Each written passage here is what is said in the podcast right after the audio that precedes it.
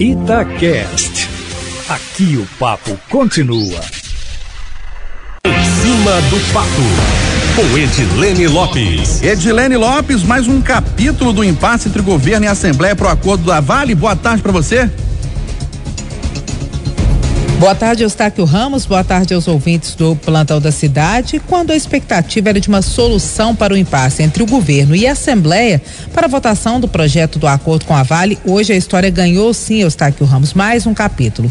Dentro dos 11 bilhões de reais, a Assembleia Legislativa fez uma emenda de um bilhão e meio para distribuir de forma proporcional entre os municípios. O impasse é que a Assembleia quer a transferência direta do Estado para as prefeituras e um cronograma de pagamento. Segundo o presidente da Assembleia, Agostinho Patrus, que hoje de manhã concedeu uma entrevista coletiva, ele falou pela primeira vez sobre o assunto dentro de uma semana em que o impasse vem se arrastando. De acordo com ele, a não realização de convênios torna o processo menos burocrático e evita o palanque político, com a realização de eventos de assinaturas. No caso, seriam 853, que é o número de municípios mineiros. Já o governo defende o convênio com a previsão de gastos e a confirmação posterior da destinação desses gastos. Hoje, em entrevista coletiva agora há pouco, o secretário-geral, Matheus Simões, disse que três questões devem ser pontuadas. De acordo com ele, o governo do estado enviou o projeto há 120 dias à Assembleia Legislativa nos termos do acordo que foi celebrado na Justiça.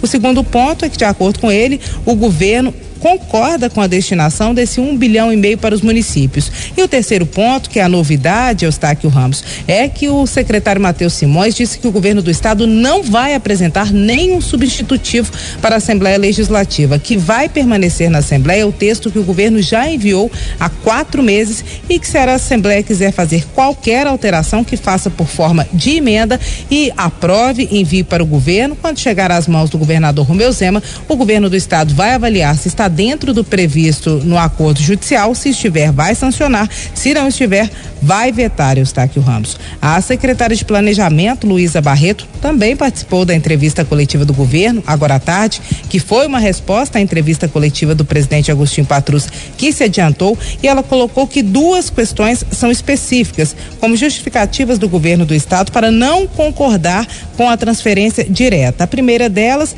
é que essa transferência especial ela pode ocorrer apenas para a execução de emendas impositivas, que são aquelas que o governo é obrigado a pagar e tem um prazo para fazê-lo. E os prefeitos não são signatários do acordo com a Vale, ou seja, eles não assinam esse acordo. Por isso, se eles fizerem um repasse sem convênios e não se comprometerem com o que de fato será aplicado, quem responde por isso é o governo do estado, que é o executor desses 11 bilhões de reais, nos quais um bilhão e meio de reais está incluído. A segunda coisa, o segundo ponto, de acordo com ela é que a Assembleia pede uma priorização dos municípios em relação às outras obras do acordo, como por exemplo as obras dos hospitais regionais. Isso não pode ocorrer. Tem uma previsão, cronograma para essas obras estruturantes que já estavam previstas no acordo e segundo ela, a transferência para os municípios não pode ser feita de forma direta, sem convênio e sem cronograma. Tem que seguir a mesma regra das outras obras que serão executadas pelo governo do estado. Há uma vedação ainda